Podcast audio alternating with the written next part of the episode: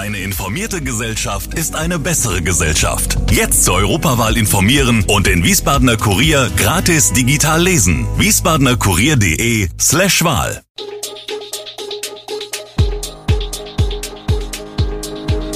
Gude, unser morgendliches News Update. Das Wichtigste aus Wiesbaden für Sie im Überblick.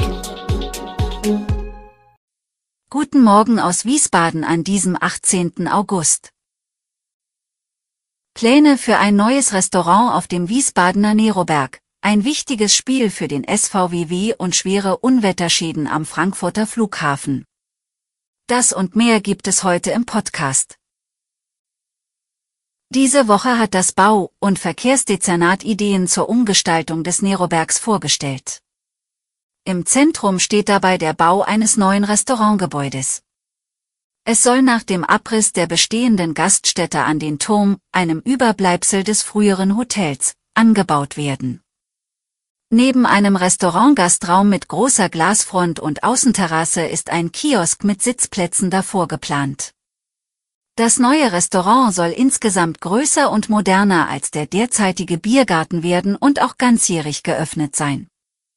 Doch bei den Wiesbadenern gibt es Sorge um möglicherweise hohe Preise. Auf Facebook wurde der Entwurf mit Sorge kommentiert, dass man einen gescheiten Betreiber findet und nicht die Pacht schon dafür sorgt, dass den Apfelwein und Handcase keiner mehr bezahlen kann. Die Spannung steigt vor dem bevorstehenden Zweitligaspiel zwischen dem SV Wien Wiesbaden und dem Karlsruher SC.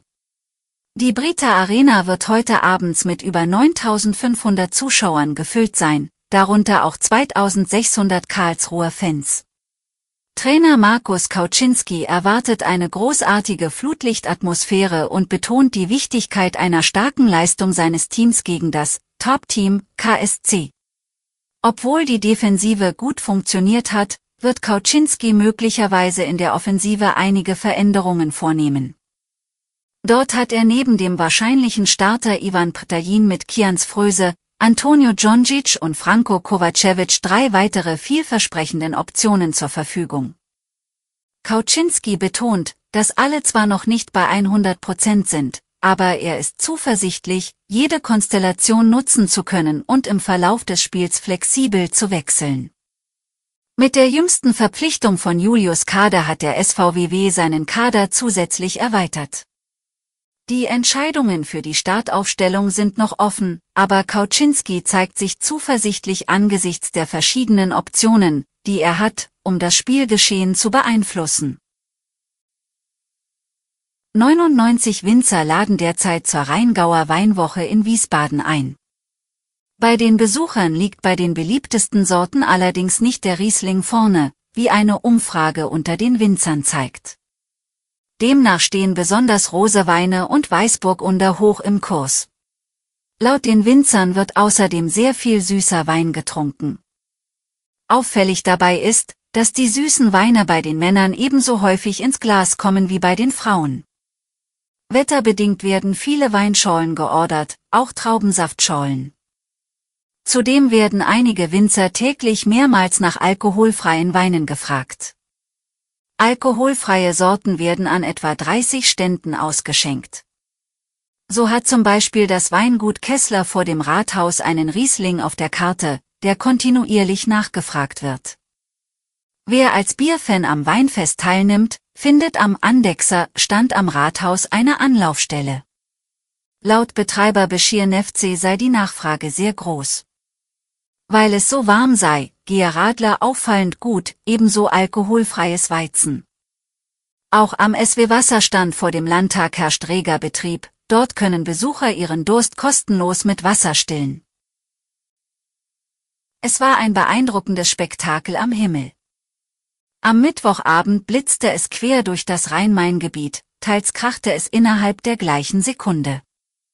Ein Blick in die Statistik zeigt, zwischen 20 Uhr und 40 Minuten und 21 Uhr und 40 Minuten gab es 25.289 Blitze. Gebietsweise mehr als sonst im gesamten Jahr. Das bestätigt auch eine Sprecherin der Siemens AG, die ein Blitzortungssystem mit 155 Messstationen in Europa betreibt. Einen solchen Wert habe man hierzulande in den letzten zehn Jahren nicht gemessen. Wegen der hohen Niederschlagsmengen liefen vielerorts Keller, Tiefgaragen und Unterführungen voll, Bäume stürzten um. Die Feuerwehr musste im gesamten Rhein-Main-Gebiet tausende Male ausrücken. Das schwere Unwetter am Mittwochabend hatte massive Auswirkungen auf das Rhein-Main-Gebiet und insbesondere den Flughafen Frankfurt.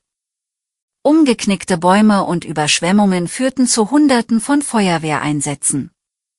Glücklicherweise gab es zunächst keine Berichte über Verletzte. Der Flughafen Frankfurt war ebenfalls stark durch Wassermassen betroffen, aufgrund intensiver Regenfälle wurden zahlreiche Flüge gestrichen oder ankommende Maschinen umgeleitet. Die Gewitter lieferten eine außerordentlich hohe Blitzfrequenz, mit fast 26.000 Blitzen in nur einer Stunde. Im Rhein-Main-Gebiet registrierte die Feuerwehr etwa 400 Einsätze in Verbindung mit dem Gewitter. Darunter vollgelaufene Keller und sogar ein Wassereinbruch am Südbahnhof Frankfurt. Die Auswirkungen des Unwetters erstreckten sich auch über weitere Regionen in Rheinland-Pfalz, wo es zahlreiche Einsätze und Überschwemmungen gab. Beispielsweise in Teilen von Koblenz, wo die Polizei über vollgelaufene Keller, überflutete Straßen und weggespülte Kanaldeckel berichtete. Alle Infos zu diesen Themen und noch viel mehr finden Sie stets aktuell auf wiesbadener-kurier.de. Gude Wiesbaden ist eine Produktion der VRM von Allgemeiner Zeitung, Wiesbadener Kurier, Echo Online und Mittelhessen.de. Redaktion und Produktion die NewsmanagerInnen der VRM. Ihr erreicht uns per Mail an audio.vrm.de.